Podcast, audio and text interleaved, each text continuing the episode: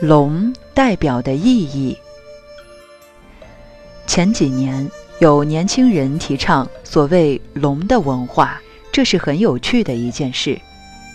年轻人当然有他的理想，可是这样的提法是不大妥当的，因为中国远古文献并没有提到龙的传人。《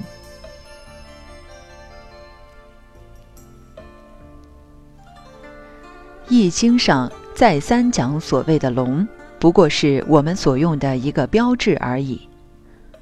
孔子是非常佩服老子的，弟子们问他：“老子在你心目中究竟如何评价呢？”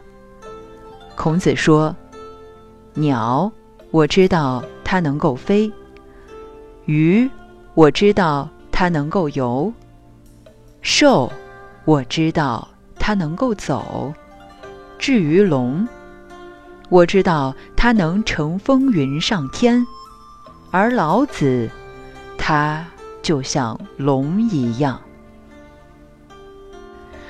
我们古代所讲的龙，不是西方神话的龙，更不是已经绝种的恐龙。我们这个龙是四栖动物，能够飞，能够游泳。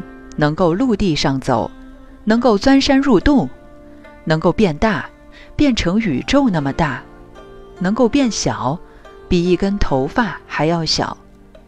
所以龙所象征的就是隐现无常，变化莫测，也可以说不可测。古人画龙，从不画出龙的全体。所谓神龙见首不见尾。见尾就不见首。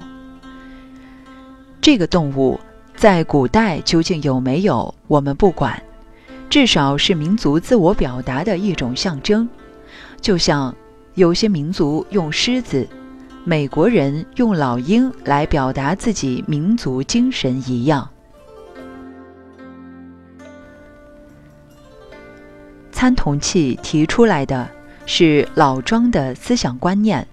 易经的变异法则，道丹的修炼方法，三样的原理相同，只要懂了某一面的道理，对于生命真谛就把握住了。这是参同契书名大志的来源。历史上相传，作者是东汉魏伯阳先生，道家称他魏伯阳真人。我们讲庄子的时候提到，真人这个名称是庄子所创，得道的人才能叫做真人，所以后来道家道教的神仙都称作真人。那么相反的呢？我们没有得到的都是假人。所谓假人，道家的名称叫做行尸走肉。把人类骂惨了。没有得到的人走路，只是尸体在走，其中无物，其中无道，中间是空洞的。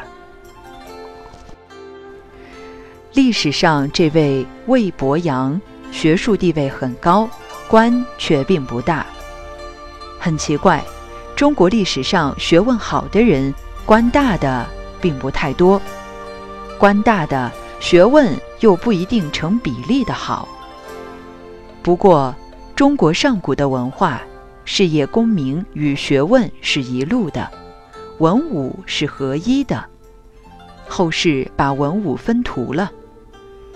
魏真人对后世的影响很大，道教神仙传上称他为火龙真人，一条浑身带火的奇怪的龙。可是，在东方，我们晓得龙都是带雨带水的。